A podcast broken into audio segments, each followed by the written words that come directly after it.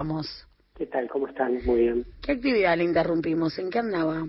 No, acá estoy en donde vivo, en San Martín, y yendo a, una actividad, un vacunatorio y a unas actividades barriales, caminando. Modo electoral, el ministro encabeza uno de los ministerios que primero activó, ¿no? A nivel gestión, ministerio favorito por el efecto multiplicador, digo a Guzmán que no le copa tanto gastar, eh, tiene buena onda con direccionar ahí sus partidas presupuestarias. ¿Voy bien con el análisis hasta acá?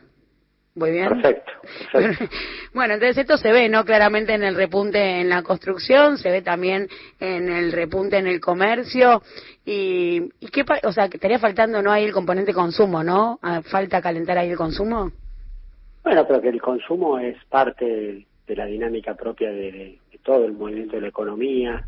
Nosotros entendemos que que el salario real, que el, que el poder de compra tiene que fortalecerse, tenemos que lograr que la plata rinda en el bolsillo de la gente y esa tarea es una prioridad para el gobierno. El 80% del PBI en la Argentina es consumo interno, es mercado interno. Si eso se mueve, se mueve la economía del país. Entonces todo lo que el gobierno está haciendo para fortalecer ese poder de compra a través de el bono a los jubilados, el aumento en la tarjeta alimentar, la suba en el salario mínimo, eh, y todas las, las, las acciones vinculadas a, al cambio de ganancias, a modificar este, el sistema de monotributo, bueno, todo está orientado a lo mismo, ¿no? A tratar de que realmente la gente pueda este, estar este, más, más fuerte, con, con mejor preparada para, para la pelea de todos los días con, con la inflación, con los precios, con el costo de vida.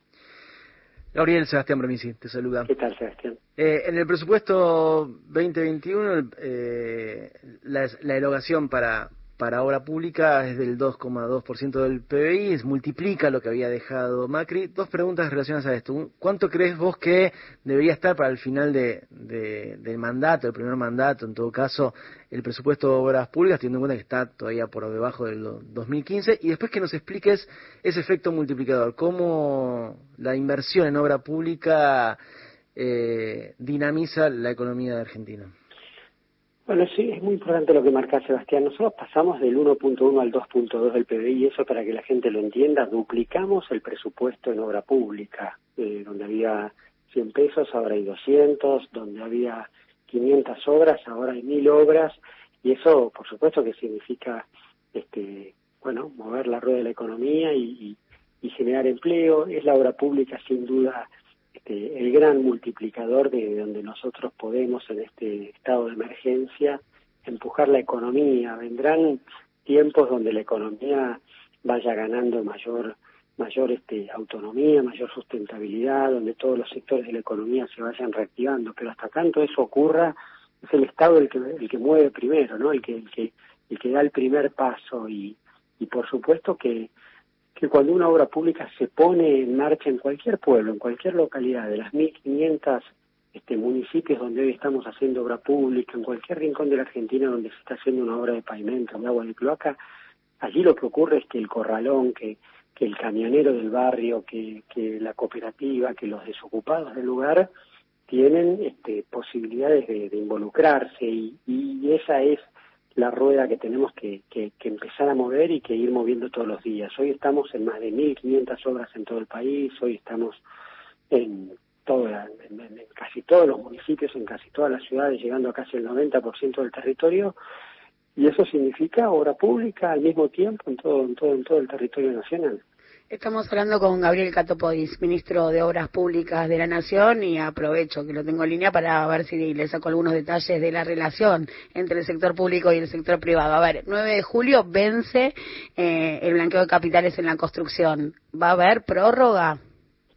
Bueno, estamos trabajando. Este, es una herramienta que, que nosotros tenemos que ir propiciando para generar instrumentos que permitan que que el, que el ahorrista, que, el sector privado, que, que, el ciudadano de a pie, cuando tiene unos pesos, no tenga que salir corriendo a, a, refugiarse en el dólar, sino que pueda encontrar por parte del Estado instrumentos donde generar rentabilidad, pero al mismo tiempo que esa rentabilidad se combine con este, inversiones productivas. Ese es un poco el sentido de, del blanqueo vinculado a, la construcción, como nos preguntaba, también para que la gente lo entienda, es la posibilidad de que se pueda invertir este, recursos y que esos recursos movilicen la construcción de viviendas y que eh, todo eso, por supuesto, vaya moviendo la economía.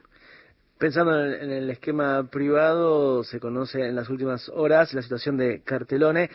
Eh, pensando en que el Estado Nacional de alguna manera se hizo cargo de IMSA, pensando en un plan de, rescate, ¿hay algún tipo de diálogo o negociación con esta gran constructora Castellone para ver esa situación de quebranto que tiene, a ver si el Estado puede de alguna manera eh, contribuir a rescatarla en esquema similar al de IMSA? Bueno, son esquemas que, que nosotros venimos trabajando en cada en cada realidad, en cada sector productivo, bueno, por, supuesto depende de las circunstancias, pero estamos muy atentos, estamos muy encima, el Estado no va a dejar que nadie de alguna manera quede, quede abandonado a la suerte y siempre vamos a agotar todas las instancias, necesitamos un compromiso y una responsabilidad del sector privado, pero también siempre queremos que el Estado, que, que, que los instrumentos del sector público eh, son, son muy eficientes, son muy importantes para estos momentos de crisis, ¿no? Cuando desaparece el sector privado, cuando la situación es, es la que es, bueno, lo que queda en pie es el Estado, de donde uno se aferra es el Estado y es ahí donde tenemos que poder entender cómo rescatar algunos sectores, algunas situaciones puntuales que permitan este, poder, este, bueno, de alguna manera proyectarnos para adelante y, garantizar que, que, la situación en el conjunto vaya mejorando. Antes de despedirte, Cato, te llevo un poco al barro de la política, modo electoral ya a pleno, y tenés una pertenencia clara a una de las fuerzas, a una de las corrientes que integra la coalición de gobierno, que es el Frente Renovador, eh, cuyo referente es Sergio Massa, y acreditas también, ¿no? Muchos cierres de lista encima, ahí en el partido de San Martín, un partido agitado, varios cierres de lista sanguinarios también, digo, son, es una característica también de las internas políticas. ¿Cómo la ves en estos 21 días, 21 días que quedan hasta que se presenten los candidatos? No, me parece que el gobierno está, está bien, que el frente de todos está, estamos bien, bien ordenados, trabajando en lo que tenemos que trabajar, que es la gestión del día a día, en conseguir vacunas, en resolver este todas las preocupaciones que va teniendo este, la ciudadanía y, y por supuesto de cara a un cierre electoral donde nosotros tenemos que poder validar lo que hicimos, tenemos que poder reafirmar el rumbo que la gente eligió en el 19 y tenemos que volver a, a, confirmar, a reafirmar las prioridades que necesita la Argentina. Esa es la discusión de la próxima elección, no, no es una discusión de candidatura, sino es una discusión de para dónde va la Argentina, si la Argentina este, reafirma este sentido este, y de alguna manera seguimos este, ordenando, seguimos mejorando, seguimos construyendo la vida que necesita cada ciudadano. Clarísimo, ministro, le agradecemos muchísimo su tiempo con Un abrazo muy grande.